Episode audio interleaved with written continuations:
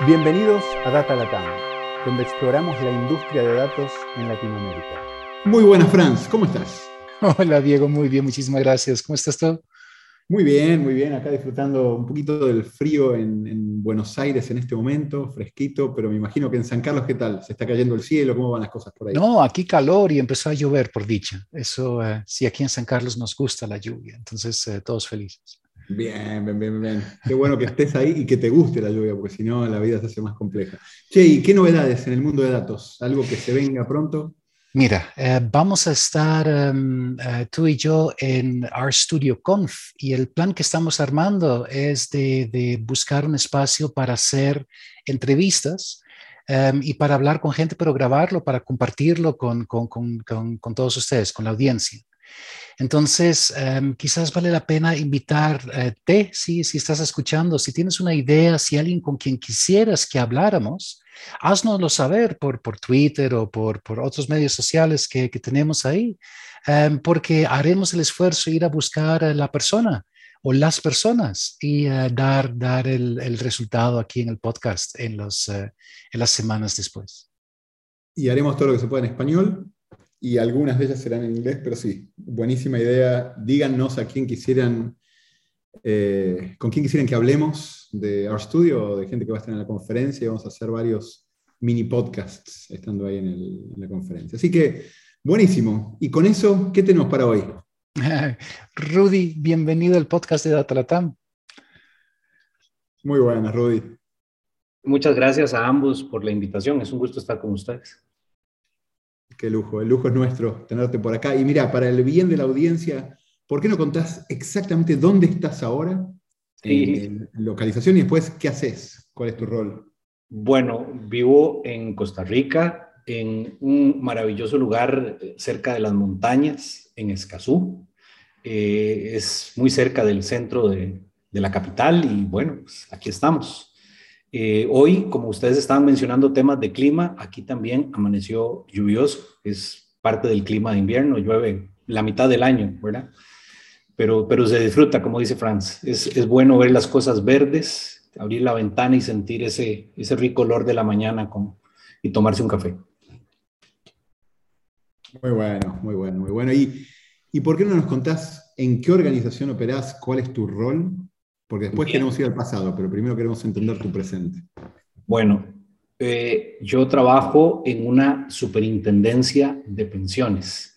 Esto es básicamente una institución que se encarga de supervisar el ahorro que hacen las personas durante toda su vida laboral para eh, financiar sus gastos para la vejez es una institución que está adscrita al Banco Central de Costa Rica. Es decir, es un enfoque totalmente financiero en cuanto a su origen, más social en cuanto a su función. Es decir, el trabajo que nosotros hacemos es representar intereses de personas que por ley tienen que tomar parte de sus ingresos, ponerlos en un administrador de dinero y asegurarnos de que todos sus intereses por más de 40 años que van a permanecer esos ahorros en custodia crezcan y permitan que cuando llegue la edad de retiro, cuando muy posiblemente todos nosotros queramos estar descansando, pues hayamos acumulado lo suficiente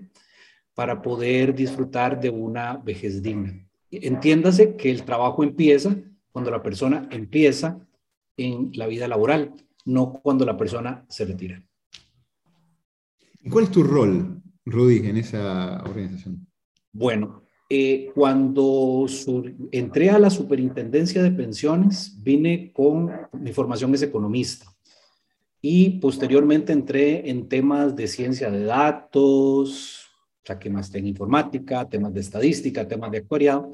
Eso me fue consolidando, digamos, en la organización, ubicando posiblemente en el puesto de una división que se llama planificación y normativa que es en donde nosotros trabajamos en proyectos, en la confección de normas, en la confección de productos, en el establecimiento de estándares para que estas administradores de fondos de pensiones hagan su trabajo. Somos, somos una especie de oficina que tiene diferentes sombreros conforme pasa el tiempo, concentrados fundamentalmente en proyectos y en la creación de servicios que pueden ser servicios financieros, productos financieros, normativa para, para que se cumpla en el sistema de pensiones.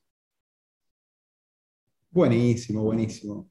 Gracias. Ahora vamos a volver a tu presente y vamos a hablar del futuro, pero ahora, como decimos, máquina del tiempo, nos vamos para atrás. ¿Por qué no nos contás un poco desde qué estudiaste y cómo te fuiste metiendo en el mundo de datos y dónde trabajaste? ¿Cómo se fue armando tu carrera para llegar a lo que haces hoy? Sí, bueno, eh, como ya uno es mayor, la historia es larga, entonces hay que hacerla, hay que hacerla un poquitito más resumida, un poquitito. Uno empezó como economista. Eso quiere decir desde el inicio que hay una alta formación matemática en cuanto a la carga académica que le, imponía la universidad, pero los profesores siempre le decían a uno que nada lo preparaba para la calle. Y efectivamente así es, uno termina siendo en su juventud un profesional que no tiene muchísima experiencia en los problemas cotidianos, sino que toda su formación la basó en casos muy, muy académicos, muy, muy extremos, eh, casi que del ámbito teórico. Y entonces cuando vos entras en el mercado laboral, empezás a tener contacto con problemas cotidianos que te resetean completamente. No es, no es cotidiano que en el libro esté la solución al problema que, que estoy enfrentando en el día a día. Entonces, imagínate lo que fue entrar y empezar ya a trabajar con datos. Generalmente los datos, cuando, cuando uno los veía en el curso, estaban limpios, ordenados, y la concentración del ejercicio siempre era en el procedimiento para llegar a un resultado y nunca en la etapa de preparación de la información o en la búsqueda de la información, que eso es todavía más complicado aún. Entonces, en ese problema, y dado que, como mencionaba, trabajo en el mundo de las pensiones, donde hay que saber un poquitito de historia laboral de las personas, un poquitito de finanzas, un poquitito de demografía, pues tuvimos que empezar a levantar destrezas en campos que la, academia no me había preparado. Y eso tenía que ver con un resultado natural que creo que le pasa a todos los profesionales de ciencia de datos. No nacimos, no existe la carrera ciencia de datos como tal, sino que surge a partir de la necesidad de ampliar las destrezas que originalmente cada uno tenía en su origen, ¿verdad? Eso es como la triste realidad. Y eso hace, yo no sé si ya existirá formalmente, sé que hay muchos programas, pero todavía lo siento como desarticulados en cuanto a, a que son muy matemáticos o muy estadísticos. No, no, no, no, todavía no estamos en el estado del arte donde hay una carrera que, que totalmente prepare para esto desde mi conocimiento. Y bueno, entonces, esto ha ido formándose. Llega una etapa en que la economía se vuelve completamente insuficiente para atender esas realidades. Tenemos que migrar y empezar a buscar qué cosas preparan al, equipo de trabajo, sobre todo a uno como profesional, para trabajar en datos. Y ahí empieza uno a buscar herramientas.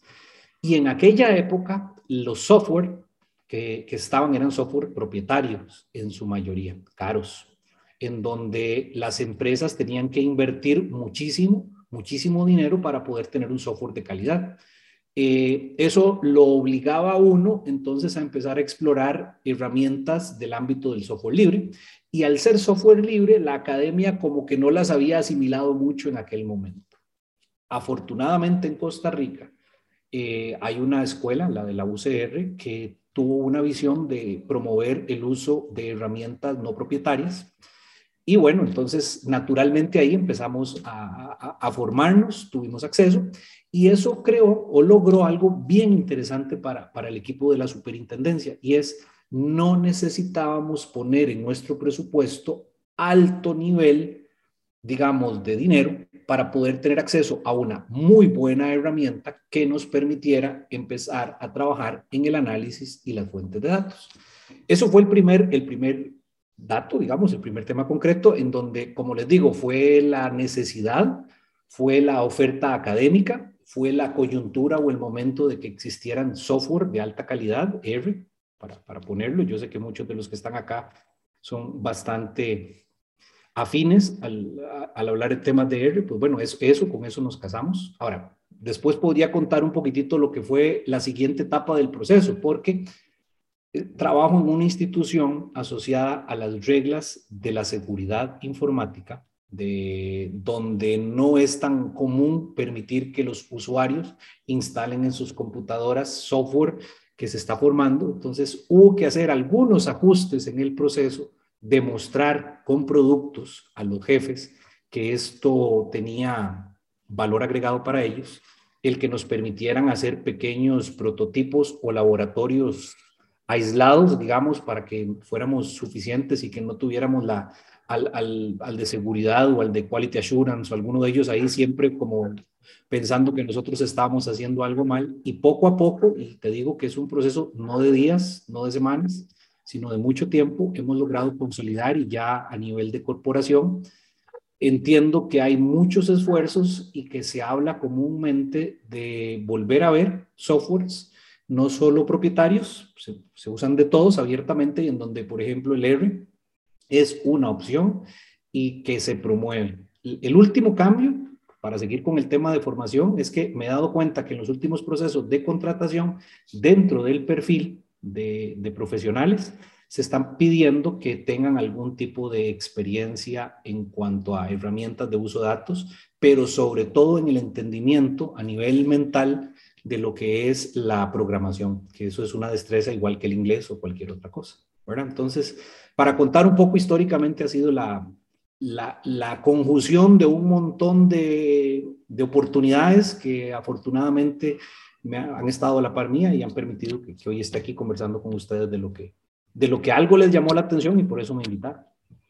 Sí, sí, sí. No, de, de, hecho, hemos seguido muchos de los pasos que han, que han dado y nos interesa mucho aprender. Y mencionaste recién, Rudy, eh, acerca de este tema del acceso a datos, la gobernanza, la seguridad.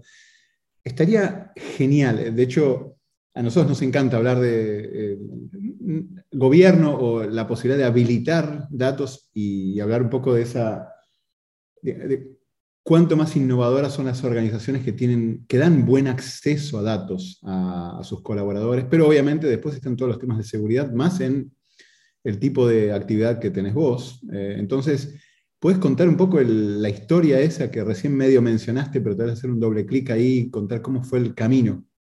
Claro, hay ayuda, digamos, de parte de los legisladores para, para el tema en, de, de pensiones, porque, vamos a ver, voy a explicar algo medio filosóficamente. Si yo te obligo a vos como trabajador a que le des a alguien que no conoces un porcentaje de tu salario, eso es como complicado, es una imposición, ¿verdad? Es una imposición legal, porque a todos los costarricenses que tenemos un salario, se nos obliga de alguna manera, ¿no? en realidad no es una obligación, es un pacto social a favor de la persona, y, espero que así lo entienda la gente, de que, de que tenemos que ahorrar.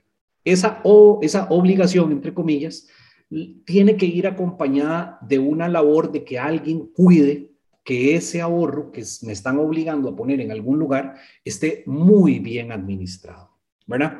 La ley dijo entonces, como yo te estoy promoviendo el ahorro en un lugar, yo necesito que haya un supervisor y necesito que ese supervisor te dé la más amplia información, y así lo dice, amplia información para que vos estés informado de lo que está pasando con tus ahorros. Y es así con esa, con esa pequeña redacción en una ley, a nosotros nos da la mayor motivación. Porque ¿qué significa dar la más amplia información? Significa dar datos, dar información, dar, exponer comportamientos, exponer tendencias.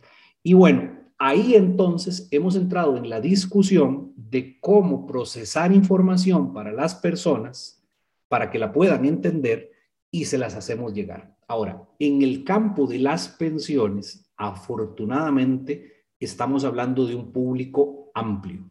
Amplio en el sentido de que ahí está mi papá, una persona con posiblemente poca educación, que básicamente está acostumbrado a recibir imágenes o a recibir pequeños resúmenes tengo también al inversionista promedio que, dado sus ingresos laborales, está acostumbrado a recibir algo que llamamos estado de cuenta o cartilla, como lo llaman en otros países, en donde viene información de las inversiones. Está también el periodista, que lo que está interesado es en buscar información con la cual crear una nota que amanezca el lunes en la mañana para que toda la, la gente quiera, quiera leer su, su columna.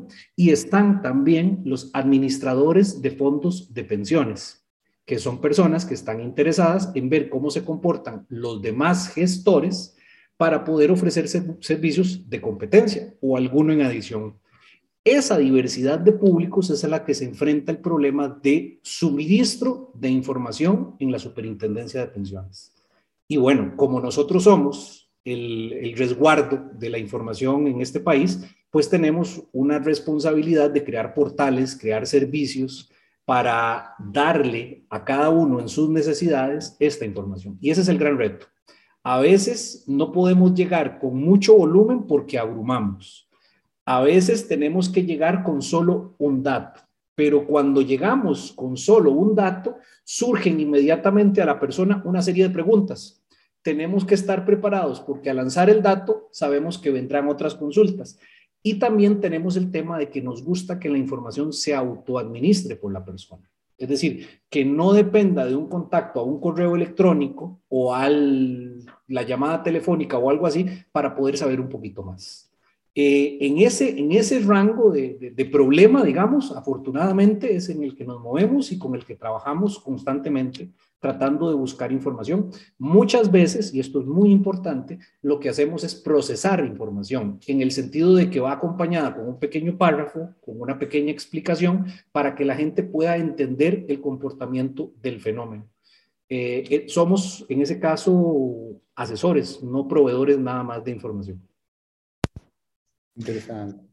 ¿Cómo hacen eso a nivel interno, Rudy? Porque me imagino que trabajar en un, un equipo que tiene esa diversidad y amplitud de, de, usuarios de los productos que ustedes generan, em, tiene que ser un equipo, tiene que, tener cualidades especiales. ¿Cuáles, ¿Cuáles son esas cualidades? Sí, y, y tiene que ver mucho con que hay especialistas y cada uno tenemos que respetar el, campo de cada uno de ellos. Por ejemplo, las personas que atienden consultas y denuncias son personas de primera línea, son personas que lo que buscan es el dato rápido, el poder responder de la mejor manera, ¿verdad? Entonces, a ese tipo de personas lo que nosotros buscamos es que tengan el query hecho o la aplicación hecha y que tengan la capacidad rápidamente de buscarlo. Ahí entonces el equipo lo que trabaja es en usabilidad de la herramienta, no tanto en el dato sino en crear un servicio que sea muy ágil para que ellos rápidamente lo puedan consultar y llevar. Por otro lado están los que atienden una consulta que ya es mucho más técnica. Ahí hay abogados, economistas, contadores, en donde les vienen y les preguntan la causa de un fenómeno. Ese equipo en particular lo que hace es tener acceso a información, tienen sus propias herramientas de análisis, hacen la combinación de variables, utilizan cosas y ahí ya es más flexible. Ahí ya no hay un reporte previamente establecido a esas personas, volviendo, voy a volver un poquitito hacia atrás, esas personas tienen que tener acceso a la información. Y eso significa que hay que haber trabajado en los niveles de seguridad para saber hasta dónde puede llegar ese científico de datos en la, en la búsqueda de información. Y finalmente están las personas que están soñando, las personas que trabajan en proyectos, que esas ya tienen el acceso a la visión integral de una base de datos, que están pensando en qué tecnología utilizar. A los que ya cuando hacen una pequeña consulta ya les dura más de cinco minutos la consulta y entonces ya eso hay que optimizar, hay que pensar en índices, hay que pensar en tablas, hay que pensar en nueva tecnología. Ahí le cuento, Frank, si vos me preguntas a mí cuál es la característica, personas muy versátiles y muy ágiles. No, no conozco, yo no, no tendría ninguna preferencia por ninguna formación. Sé que hay muchas, digamos, formaciones que, que tendrían las competencias muy cercanas para ubicarse trabajando en nuestro equipo, pero sobre todo nos interesa su actitud a aprender y la capacidad de enfrentarse a un entorno tan cambiante, porque para muchos se cansan. Es, es muy estresante el estar trabajando yo en la consulta 1 y que de pronto venga la consulta 2 y tenga que detener la consulta 1 para empezar. Ese cambio de contexto puede ser muy abrumador para muchos.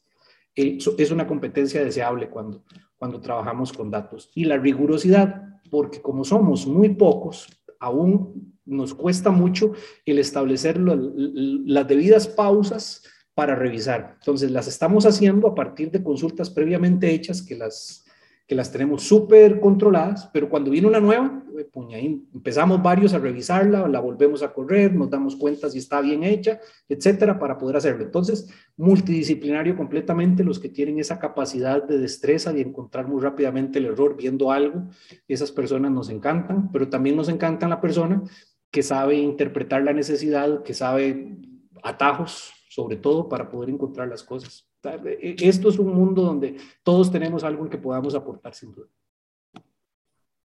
Y tal vez eso, Rudy, es un buen segue para pasar a algún proyecto. Creo que estaría bueno a esta altura tener una idea de, bueno, cuán grande es ese equipo y algún proyecto y cómo lo han trabajado, cómo, cómo te gusta que se trabaje, cómo, cómo colaboran como equipo en los productos de datos que desarrollan. Así que si tienes algún ejemplo para bajar esto a, algo más tangible, buenísimo.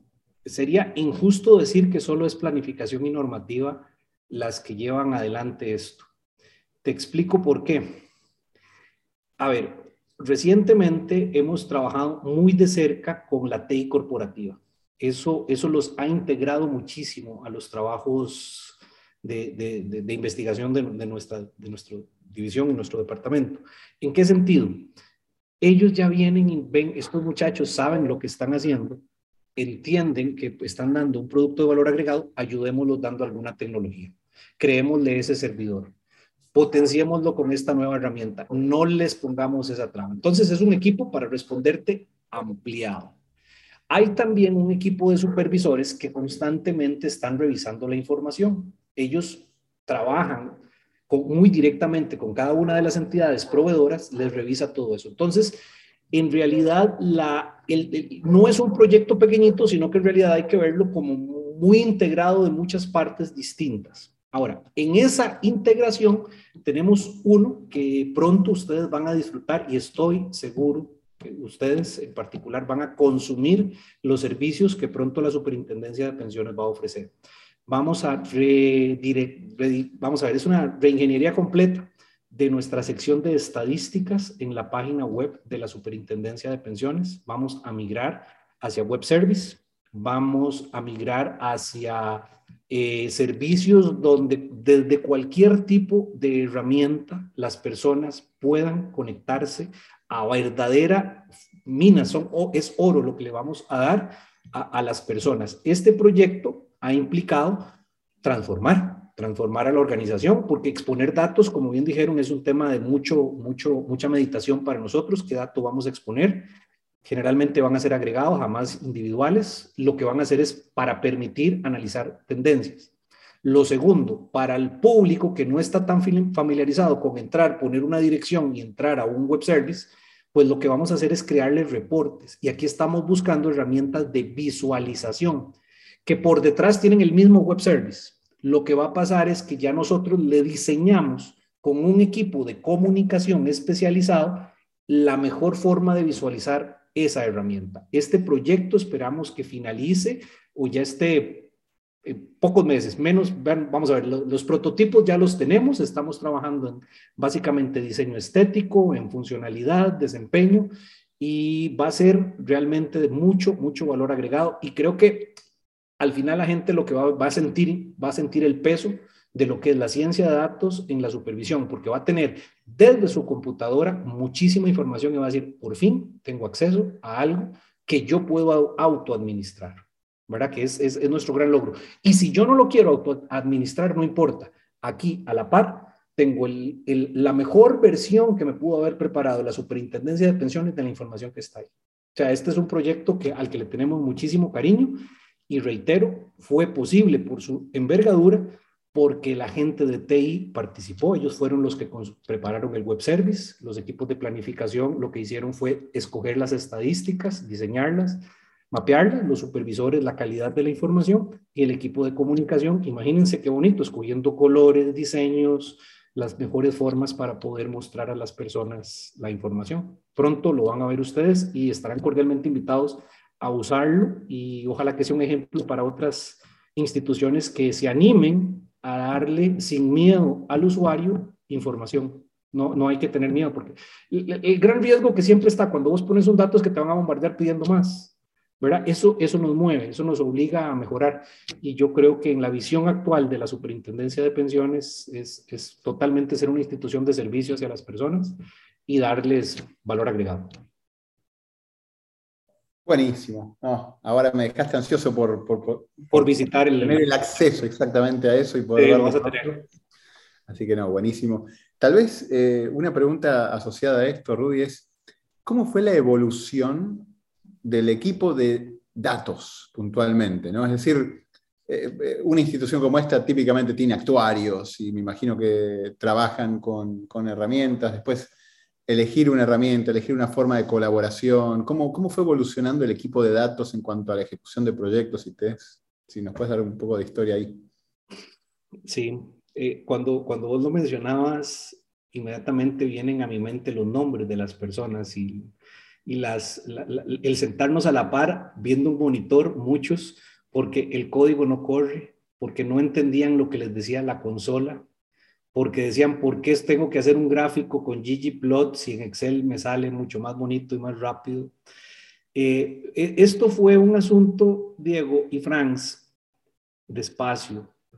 El cambio del paradigma de usar una hoja de cálculo a usar algo que trabaja casi que en terminal o en consola, en, en donde yo tengo que digitar los comandos y no apretar y dar clic, es un cambio emocional muy fuerte. Las personas durante seis meses al menos estaban con bloqueos mentales posiblemente muy reacias eh, a, a trabajar, pero conforme se soltaban, conforme la velocidad se ganaba, conforme ya les era mucho más fácil redactar un código, eh, se fueron enamorando de la herramienta. Es, es una relación muy complicada porque tiene un inicio con muchos baches, muchos baches muy dolorosos. Pero posteriormente, cuando ya se pasa esa pequeña, digamos, etapa complicada, es una dependencia casi que si yo les quitara R en este momento, no podrían trabajar posiblemente. O el día que no se conecten a la base de datos para tener eh, la información actualizada, va a haber una crisis. ¿verdad? Entonces, de mi experiencia, todo mundo puede aprender R, todo mundo. Eh, eh, les cuento que fue, esto es anecdótico también, eh, nosotros en planificación somos el equipo multidisciplinario, economistas, actuarios, los que vos mencionabas, pero inmediatamente a la par tenemos abogados que se sientan en la misma fila, ¿verdad? Con nosotros ellos como que decían, concentrémonos, ¿verdad? No, no me distraiga, pero nosotros discutíamos tanto, hacíamos tanto escándalo que siempre nos mandaban a callar. Y cuando ya empezaron a ver lo que hacíamos, empezaron a interesarse. Entonces, yo digo con orgullo que los abogados que trabajan cerca de planificación y normativa o en planificación y normativa son abogados muy cuantitativos, que les gusta usar ciencia de datos. Y ellos han hecho un esfuerzo por aprender un poquito de R, sobre todo con los web mining, ¿verdad? A ellos uno les da un texto y ya más o menos saben cómo hacer interpretaciones, nubes de palabras, etcétera, etcétera, y lo empiezan como a ver muy útil y muy cercano. Eso, eso fue algo maravilloso. Lo segundo que también uno empezó a ver, que son esas señales indirectas, ¿verdad? Que no te las dicen, fue cuando empezaron a poner librerías, por ejemplo, que hacían soniditos cuando el código terminaba. Entonces uno empezaba a escuchar frases de Warcraft o de Mario o musiquita, ¿verdad? Esa famosa librería que ya tenemos que decirla, ya no la usen más, o sea, están ya distrayendo a todo el mundo, porque entonces mientras esperaban, realmente jugaban con la información. Ayer un, un compañero, digamos, de los que está trabajando, me mostró sus códigos y noté ¿Qué quiero decir yo? A ver, una, un, un, tema. El, el, programar es un arte. Vos viendo el código más o menos sabes quién lo hizo, ¿verdad? Y ese es el gran reto en, nuestra organización también, ¿verdad? El que, el que programemos más o menos igual, que nuestra sintaxis más o menos demuestre que estamos trabajando como equipo, que no sepamos, mira, ese es el código de aquel, ¿verdad? Porque eso significa que es muy fácilmente identificable eh, las características de esa persona y no las de todos, ¿verdad? Entonces, en su código lo vi muy pequeñito, trabajando ya en módulos, y Frank se va a reír con esto, pero usando Git, ¿verdad? Porque Git ha sido el último cambio, el más fuerte que nosotros tenemos cuando agregamos ya repositorios en donde la gente tiene que empezar a trabajar y compartir. Y ya la palabra commit y push se están volviendo parte de nuestra cotidianidad. Y les aseguro que eso en el sistema de pensiones no es muy común que se utilice ese, ese vocabulario. Y afortunadamente ya lo tenemos. Me encanta escuchar. Sí, sí, iba a decir, Franz, te dejo a vos porque sí, este es el... Ver organizaciones que lo hacen a, ese nivel, Rudy, para Franz es, una alegría, le veo la cara, pero dale, dale vos, Francis. No, lo, que me, lo que me alegra mucho, porque a nosotros, Rita, lo puedes imaginar, esa, esa fase inicial, ¿no? Cuando la colina está todavía muy, muy empeñada y no, no estamos acostumbrados a caminar en montaña. Esa fase inicial de, de, de, equipos nos interesa mucho porque hay muchos equipos que están en esa fase y el, el, necesitas una persona, por lo menos, que jale la carreta, ¿no? que anime a los demás y que soporte también las, las, quejas y no quiero y no puedo y, eh, y los logra eh, sacar adelante. No sé bien ni cómo preguntarlo, Rudy, pero eso, esa experiencia que tienes de, de, un equipo donde tú sabes, este es el, lo mejor para ir adelante, pero convencerlos, eh, convencer a los demás de que eso es así. Hay, hay más experiencias. ¿Qué recomendarías a alguien que está en esa situación ahora y escuchando? Lo, lo, primero, Franz, desde mi experiencia, y yo no sé si el Banco Central será pequeño o grande, pero me imagino que, que debe tener algún tamaño significativo. Lo primero que uno tiene que hacer es ser humilde, en el sentido de que hay un profesional de tecnologías de información con el que yo tengo que comunicarme. Y si yo tengo que ir a donde él, yo soy el que tengo que hacer el esfuerzo por aprender a hablar el lenguaje de mi interlocutor. Él ya tiene muchísimas responsabilidades que atender como para que yo le llegue a hablar en un idioma que él no lo tenga. Entonces, yo tuve en el inicio que estudiar informática. Y eso también buscaba de alguna manera legitimarme como una persona que podía estar al nivel de conversación con él. Entonces, busquen los que quieran hacer eso, prepárense un poquitito en el lenguaje informático, que el informático los pueda ver cercanos a ustedes. ¿Por qué? Cuando uno estudia informática se da cuenta de la dificultad con la que enfrentan ellos todos los días. ¿Qué tan difícil es? Si uno no ha tenido el problema, uno pide y pide y pide sin conocer y piensa que todo se hace muy rápido.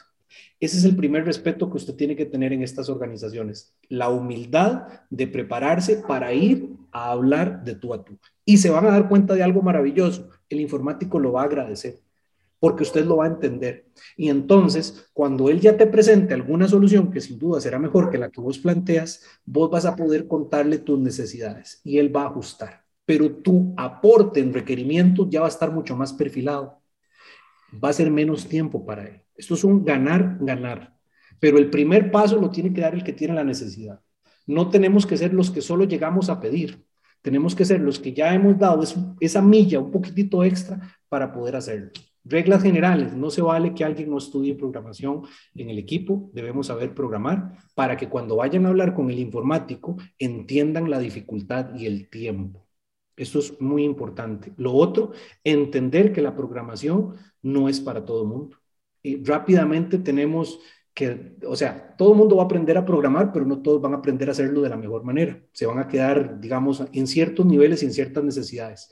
Hay espacios para todos. Los que tal vez este, tienen menos destrezas, posiblemente son mucho más analíticos y pueden hacer soñar o hacer más cosas. En realidad, consejo, prepararse mucho, tener siempre el navegador abierto con la pregunta, ¿verdad? No existe nadie que sepa absolutamente todo. Todo cambia constantemente en esto, cada día aparece algo nuevo, una mejor forma de hacerlo. Entonces, si no te mantienes en contacto, buscando, eh, va a ser muy difícil y el respeto mutuo hacia el que está a la par para poder crecer juntos. No, no hay forma de que esto sea eh, un pulso de poderes o caciques queriendo tener algo, sino que esto es de, de que cada uno aporte lo mejor que pueda. Y les aseguro que en esta disciplina todos por naturaleza somos colaboradores. A todos nos encanta pasar el código, a todos nos encanta que cuando alguien tiene una duda uno llegue y le diga, resolviste esto, te faltó la coma, es con doble igual, no le pongas comillas esos son consejos que entre todos nos vamos creciendo y fortaleciendo. Qué bueno, che. Es una historia de, eh, de, ver el cambio que hay que hacer, de liderarlo, de, de acercarte, de aprender, de estudiar, de comunicación. La verdad, felicitaciones, Rudy. Y tal vez, ahora que hablaste de tener abierto el navegador eh, para, para poder consultar y para poder ver y aprender, ¿cómo haces vos? Y esa es una pregunta que típicamente hacemos para mantenerte al día de lo que está pasando en, temas de ciencia de datos o tendencias en superintendencias y en pensiones? ¿Qué, ¿Cuáles son los sitios o cómo haces para mantenerte al día? Depende del proyecto. A ver, si vos me preguntas a mí, básicamente, vamos a ver, para ver tecnología puedes meterte a los podcasts como este, sin duda, donde hay expertos que te van contando experiencia. Me parece que es una muy buena fuente. Pero en el campo puntual de nosotros tenemos conexiones con instituciones de Europa, del primer mundo, OSD, IOPS, IOS, etcétera. Son instituciones que se encargan de hacer investigaciones en el campo de las pensiones. Entonces, nosotros recibimos siempre los resultados de sus investigaciones, que son impresionantes. Por ejemplo, ahora hay una gran discusión sobre si el COVID está o no está aumentando la letalidad en el largo plazo. Entonces, vean qué interesante es esto. Eso entonces, cuando nos llega el documento, nos llegan las conclusiones, nosotros inmediatamente podemos escribirle a la persona que escribió el documento o el paper, le preguntamos por sus datos, qué cosas utilizaron y ahí empezamos a trabajar. Entonces, mucho es de, tener, de estar expuesto a recibir información, de saber qué, qué usuario darle follow, ¿verdad? O, o, estar en la mesa correcta, ¿verdad? Nosotros, eh, yo aprendo mucho conversando con, con personas como ustedes, que, que, siempre me están contando lo que está pasando en el mundo de la informática, qué nueva herramienta hay. Es, esto es un asunto de amigos de tener amigos y no necesariamente uno tiene espacio para leer, pero cuando comparte en mesas o en reuniones o en estos seminarios, alguien menciona algo, inmediatamente uno lo trae. Eh, a ver, ¿qué podría yo recomendar? Busqen en donde esté la producción de conocimiento de la disciplina que ustedes tienen y a partir de allí esa es la puerta para que todo el mundo está creando, todos los días hay alguna nueva investigación y a partir de ahí ustedes van y, abren y sale algo nuevo y ahí van. Esto no es de acabar. Buenísimo, buenísimo Rudy. Con esto vamos llegando hacia, hacia el final de esta cápsula, pero pronto, tal vez en un año o dos, ya hacemos un catch-up de nuevo y vemos cómo, cómo está y bueno, y me levantan requerimientos, me dicen que no les gustó de mi API y le vamos a, a mejorar desempeño. Nos dejaste ahí con ganas. Era maravilloso. Excelente. Muchísimas gracias, Rudy, por tu tiempo y buenísimo todo lo que tuviste para comentar a la audiencia. Así que nos vemos pronto. Que pases buena mañana. Chao, Rudy. Muchas gracias. Gracias a ustedes. Gracias por acompañarnos en nuestra exploración del mundo de ciencia de datos en este Data Latam Podcast. Cada dos semanas encontrarás un nuevo episodio en datalatam.com o iTunes. Si te gustó este podcast, déjanos comentarios en Facebook.